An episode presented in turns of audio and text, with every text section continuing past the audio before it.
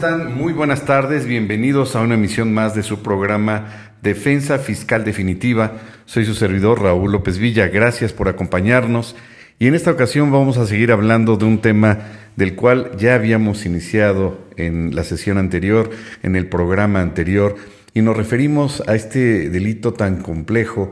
que tiene muchas aristas y efectivamente nos referimos al 400 bis del Código Penal Federal al delito conocido como de lavado de dinero o, de ingresos de procedencia ilícita, un artículo del cual ya hemos comentado con antelación de dónde deriva, cuáles son los orígenes, por qué se le puede considerar a este delito como un delito importado, valga la expresión, derivado de la Convención de Viena, que ya habíamos comentado con mucha antelación en el programa anterior. Y resulta entonces que este delito eh, conocido como ingresos de procedencia ilícita o este delito conocido como lavado de dinero, se regula a través de lo establecido en el artículo 400 bis, que como ya lo habíamos comentado en un origen, en un principio, pues se vinculaba a la omisión del pago de créditos fiscales. Después ya este artículo fue eh, modificado del Código Fiscal, fue traspolado al Código Penal Federal y es en este artículo 400 bis. Pero ¿qué dice o cómo se regula? Es uno de los artículos que establece una cantidad verdaderamente amplísima pues de escenarios a través de los cuales se puede tipificar este delito. El tipo penal es amplísimo y literalmente establece lo siguiente: se impondrá de 5 a 15 años de prisión y de mil a 5 a cinco mil días y de mil a cinco mil días de multa al que por sí o por interpósita persona realice cualquiera de las siguientes conductas Fracción primera, adquiera, enajene, administre, custodie, posea, cambie, convierta, deposite, retire, dé o reciba por cualquier motivo, invierta, traspase,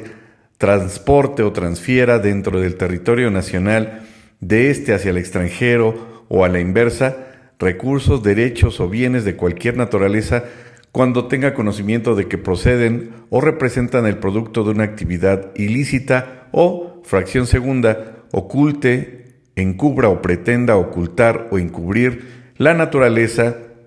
origen, ubicación, destino, movimiento, propiedad o titularidad de recursos, derechos o bienes, cuando tenga conocimiento de que proceden o representan el producto de una actividad ilícita. Para efectos de este capítulo, se entenderá que son producto de una actividad ilícita los recursos, derechos o bienes de cualquier naturaleza cuando existan indicios fundados o certeza de que provienen directa o indirectamente o representan las ganancias derivadas de la comisión de algún delito y no pueda acreditarse su legítima procedencia.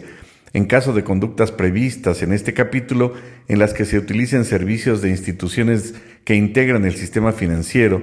para proceder penalmente se requerirá la denuncia previa de la Secretaría de Hacienda Crédito Público. Cuando la Secretaría de Hacienda Crédito Público en ejercicio de sus facultades de fiscalización, encuentre elementos que permitan presumir la comisión de alguno de los delitos referidos en este capítulo, deberá ejercer respecto de los mismos las facultades de comprobación que le confieren las leyes y denunciar los hechos que probablemente puedan constituir dichos ilícitos. Entonces, como podemos ver, este delito en lo particular, bueno, pues implica muchas acciones eh, que complementan el tipo penal, ya sea la adquisición, como lo establece la fracción primera, adquisición, enajenación, administración, custodia, la posesión, el cambio, la conversión, el depósito, el retiro, el que se reciba, por cualquier razón, por cualquier motivo, el que se invierta, se traspase, se transporte, se transfiera dentro del territorio nacional o hacia el extranjero, estos recursos. La, fracción primera se refieren, entonces, si se fija, se refieren al traspaso de recursos económicos, pero también habla de derechos o de bienes de cualquier naturaleza. Es decir, no se limita al recurso económico como tal. Entendemos que el artículo 17 de la ley contra el lavado de dinero sí habla de las actividades vulnerables, que también las vamos a señalar, y también nos remite al, tema de los umbrales, es decir, de las cantidades máximas en efectivo que determinadas actividades económicas pueden recibir en efectivo y en dado caso de que eh, reciban las cantidades superiores a estas, se tendría que reportar al Servicio de Administración Tributaria. Pero en esta primera parte, pues eh, digamos que todos estos adjetivos que refiere a este tipo penal, pues se refiere a los recursos económicos, pero también finalmente habla de derechos o de bienes de cualquier naturaleza cuando tenga conocimiento de que proceden, es decir, que eh, se conozca que estos ingresos proceden o representan el producto de una actividad ilícita. Y yo agregaría incluso, como lo señala más adelante este artículo, pues cuando la, persona eh, pues que se eh, detecta en esa flagrancia, pues no tiene ni idea de dónde vienen esos recursos. Basta y sobra con que no pueda acreditar el origen de los recursos para que estos se presuman que son ilícitos. Eh, la fracción segunda habla de otros escenarios, como ya lo comentábamos, y habla de ocultar, de encubrir o pretender ocultar o encubrir la naturaleza propia de esos bienes, es decir, el origen, la ubicación, el destino, el movimiento, la propiedad o la titularidad de recursos, hasta ahí sería el referente a estos recursos económicos, pero también se eh, refiere a derechos o bienes cuando tenga conocimiento de que procedan o representan el producto de una actividad ilícita. Entonces, como veremos, pues abarca más allá de los recursos económicos. También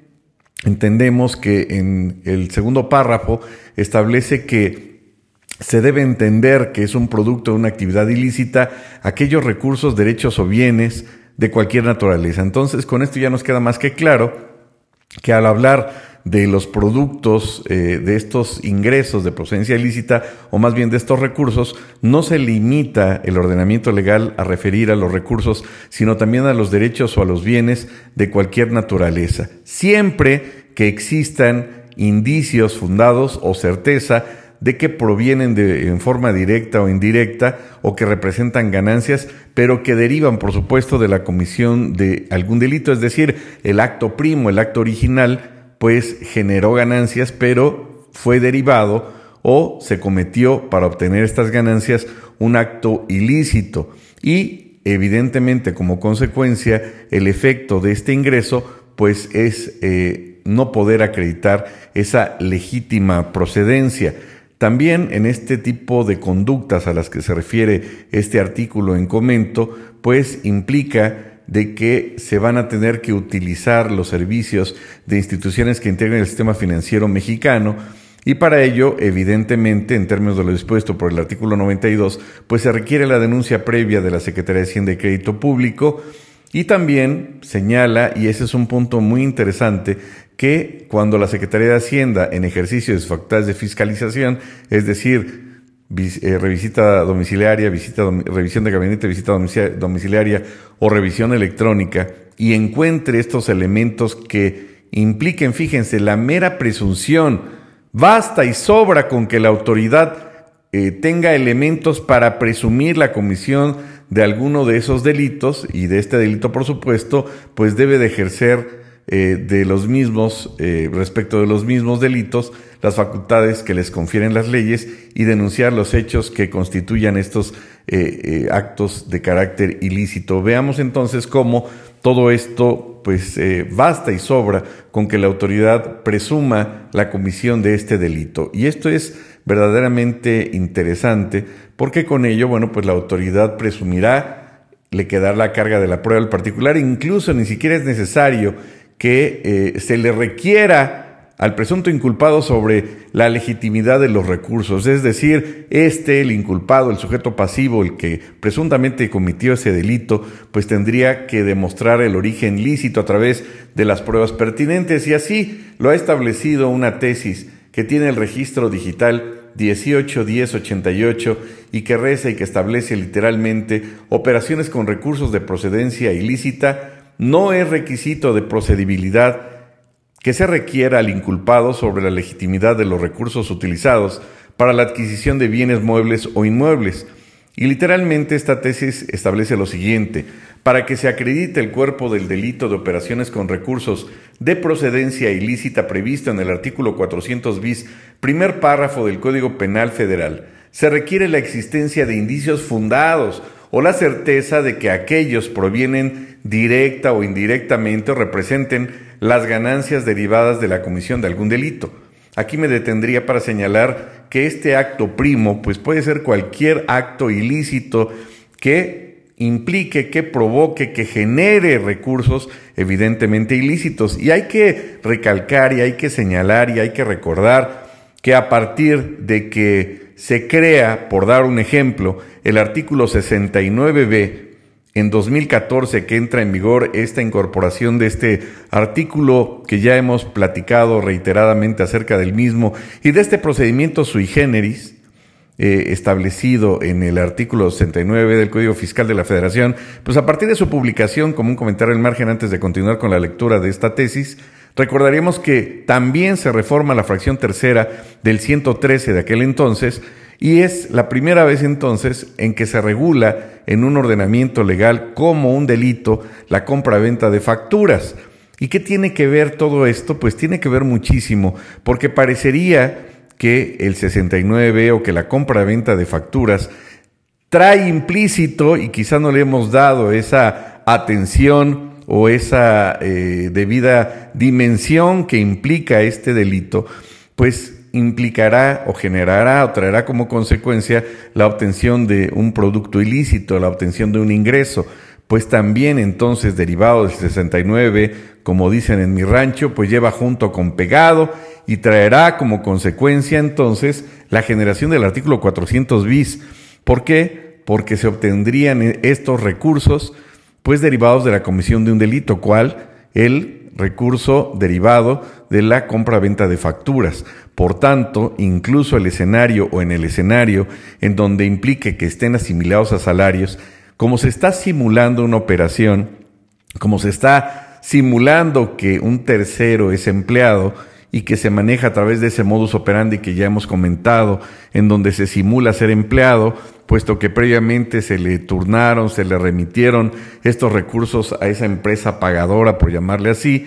y esos recursos van a ser pagados quincenalmente, semanalmente, mensualmente, pues ese recurso, al no poderse acreditar su ingreso y derivar de la comisión de otro delito, que es el 69, eh, pues ya estaría entonces tipificándose indudablemente en el lavado de dinero. Vean entonces la trascendencia que esto tiene, puesto que muy probablemente no se va a poder acreditar esos recursos y de cualquier otra manera el origen de los recursos y de cualquier otra manera también esto puede, eh, esta liebre puede saltar a través o mediante el ejercicio de las facultades de comprobación. Vean entonces que parecería que el 69, casi casi por gravedad, trae como consecuencia que se pueda tipificar el 400 bis que hemos comentado. Y continuamos con la lectura.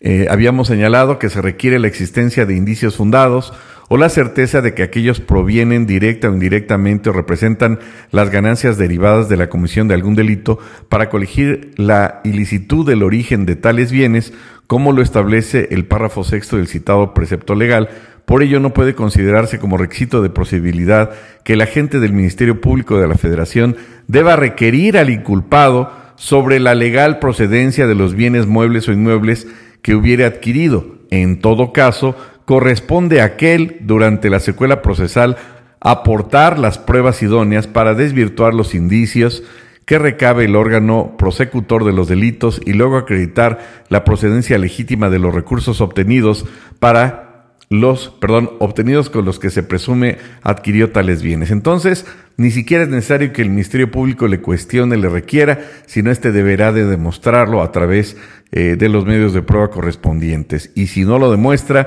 y si no lo manifiesta, y si guarda silencio, pues se entenderá entonces con sentido ese acto y, por supuesto, entendiendo que el origen de esos recursos, pues son de procedencia ilícita. Y así entonces llegamos que eh, a la conclusión o al punto importante de que en este proceso eh, largo que ha tenido este delito en la incorporación en nuestro derecho positivo mexicano, bueno, pues estos recursos de procedencia ilícita a los que eh, se refiere el artículo en comento 400 bis del Código Penal Federal, pues implica entonces que pues tiene que estar México obviamente acorde, por eso lo incorpora a nuestra legislación, pues con todos estos convenios que ya habíamos comentado con antelación, como lo es el convenio de las Naciones Unidas contra el tráfico ilícito de estupefacientes y sustancias, sustancias psicotrópicas, conocido como ya lo hemos señalado como Convención de Viena de 1988, también acorde con la Convención de Palermo, que también se conoce como Convención de las Naciones Unidas contra la Delincuencia Organizada Transnacional y por supuesto debe de estar de la mano con esos 40 puntos que propone la, eh, la GAFI, conocida como Grupo de Acción Financiera Internacional. Y esto es para efecto de que el Estado mexicano pueda tutelar esos bienes jurídicos protegidos que va a ser el sistema financiero mexicano, que no se vea afectado y que con ello, bueno, se establece esta figura eh, que va a pretender, eh, o que pretende más bien, atacar de manera directa pues todo esto que financia al narcotráfico, a la delincuencia organizada y que refiere o establece esta serie de conductas eh, criminales que hemos señalado y con ello pues afecta en forma directa a la sociedad en, eh, en, la salud pública, en la integridad física, en su patrimonio. Ya hemos hablado acerca de la ley de extinción de dominio en donde si se adecuan a ciertos delitos como el que estamos señalando, pues la autoridad puede iniciar este juicio directo en contra del de el, presunto eh, delincuente y con ello, pues que eh, si, se, si se logra demostrar en ese contexto que ese ilícito, eh, pues no se puede desvirtuar más bien los ingresos correspondientes, pues se va a tipificar entonces la comisión de este delito. Vean entonces cómo a final del día esto afecta el patrimonio, la seguridad de la nación, la estabilidad y, como lo ha establecido la Corte, el sano desarrollo de la economía nacional, la libre competencia, la hacienda pública, la administración de justicia, la preservación de los derechos humanos, por lo que ha referido y ha resuelto la Corte de una forma puntual y muy tajante que para poder acreditar el cuerpo del delito de referencia entonces no es indispensable, no es necesario que eh, no es imprescindible, por decirlo así, probar la existencia de un tipo penal distinto o en su caso referir que los recursos provengan del narcotráfico. Es decir, basta y sobra con la mera presunción de parte de la autoridad, ni siquiera referir de manera puntual, exacta, directa, expresa que ese ingreso deriva de la delincuencia organizada, sino basta y sobra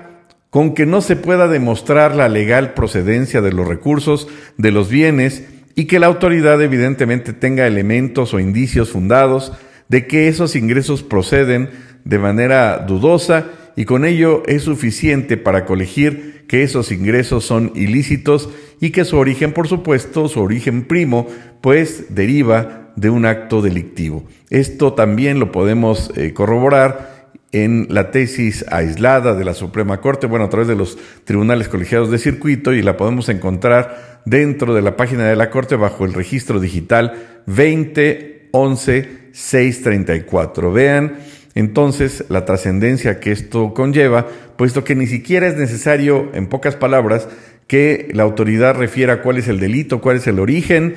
y en su caso, pues aquí se aplicaría esta máxima del derecho romano de que el que calla otorga, y bastaría entonces con que el presunto delincuente, el indiciado, pues no pueda demostrar el origen de esos dineros, de esos recursos, y con ello, pues encuadraría de manera eh, eh, exacta. Hay que recordar también que estos, este lavado de dinero, estos ingresos de procedencia ilícita o lavado de capitales, como también se le conoce, o blanqueo de dinero,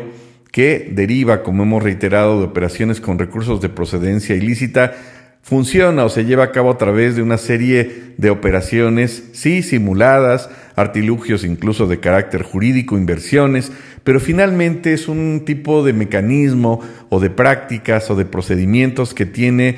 por objetivo, claro, del lado de la delincuencia organizada, pues aparentar que esos ingresos son legítimos, que esos ingresos son lícitos, los van a disfrazar, los van a camuflar como ingresos eh, legítimos y van a tratar de darle un matiz de legalidad a esos bienes o esos activos que derivaron del secuestro, de homicidios, de dinero con sangre, de origen evidentemente ilícito fruto de la comisión de uno o de varios delitos.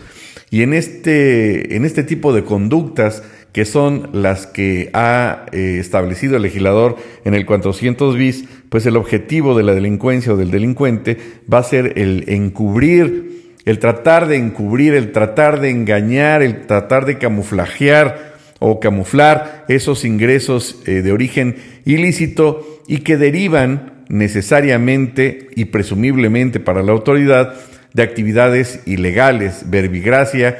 el tráfico de armas, el terrorismo, quizá haya por ahí alguna persona que se desgarre las vestiduras y que diga públicamente de que no existe el terrorismo en nuestro país, que el narcotráfico no está controlando a ningún estado, pero la verdad es que la realidad nos pica los ojos y evidentemente pues el tema del narcotráfico desafortunadamente ha cobrado mayor importancia, mayor relevancia. Ahora, dicho sea de paso, que Estados Unidos ha puesto el dedo en la llaga para identificar zonas a través de toda la infraestructura que tiene de investigación, pues para saber exactamente cómo se encuentra esta situación desafortunada en nuestro país de tráfico de drogas. Y así entonces vemos que existen pues cantidades importantes de recursos que hoy por hoy hay que recordar que también la delincuencia pues ha sido, ha sido asesorada en ese contexto y ya gran parte de esos recursos ya se han manejado o se manejan a través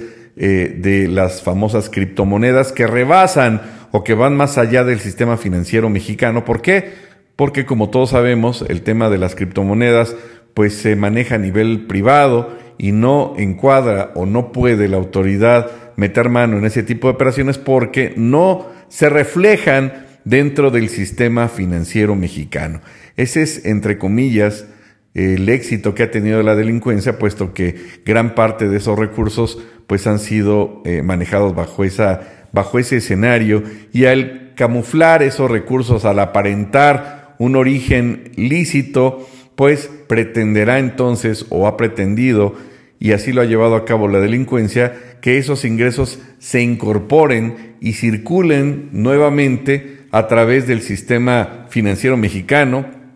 para darle un matiz de legalidad a estos recursos bajo un sistema económico que aparenta su legalidad. Vean entonces cómo todo esto es, no es un tema aislado, no es un tema de hace algunos años, es un tema muy vigente. Por ahí algún autor refería que hoy en día, bueno, ese libro tiene como 5 o 6 años, en aquel entonces hablaba pues de que existían cinco tipos de mafias a nivel internacional, las más importantes, la mafia rusa, la mafia japonesa, la mafia italiana en Italia, por supuesto, y la mafia italiana en Nueva York, y en quinto lugar, que muy probablemente ya estar como en tercer lugar, pues sí, la mafia mexicana, es decir, el narcotráfico o los narcotraficantes en territorio nacional,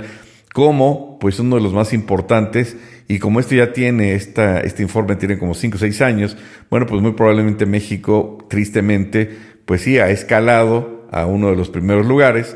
pero no estamos hablando de algo que nos deba eh, enorgullecer, sino todo lo contrario, qué terrible que se le ha permitido que eh, la delincuencia haya escalado, haya crecido, se haya propagado como la humedad y con ello, bueno, pues eh, corromper distintas esferas. Y con ello vemos entonces que este blanqueo de capitales, o como se le conoce como esa conversión o transferencia de propiedad, pues eh, ha eh, regresado al sistema financiero mexicano, se ha disfrazado, se ha escondido a través de distintos escenarios legales, pero que a final del día pues es, es la apariencia, el ayudar a una persona que cometa ese delito, pues es también estar consciente de saber o de conocer esas consecuencias legales que tanto la persona que comete ese acto como el que lo encubre, pues están en esa misma, en ese mismo barco, en ese mismo escenario. En ese contexto, estos eh, fondos pues llegan de nueva cuenta o regresan, diríamos así, para ser blanqueados en el sistema financiero mexicano. Y con ello se disfraza entonces eh, la propiedad, el origen de los fondos, la ubicación incluso de los fondos para integrarse en su eslabón final, en esa, en esa cadena, digamos, en ese círculo, en ese loop, para integrarse de nueva cuenta en la sociedad, para eh, reincorporarse a la sociedad y darle una apariencia de legalidad, de legitimidad. Vean entonces que este es un tema muy vigente, un tema que no quisiéramos ser tan crudos al señalar que eh, lejos de haber desaparecido esto ha, se, ha se ha magnificado, ha crecido en demasía. Y bueno, pues hay que señalar estos instrumentos legales que existen en nuestro país. Si les parece, entonces, pues eh, nos regresamos a unos eh, comerciales y regresamos en unos segundos. No se vayan.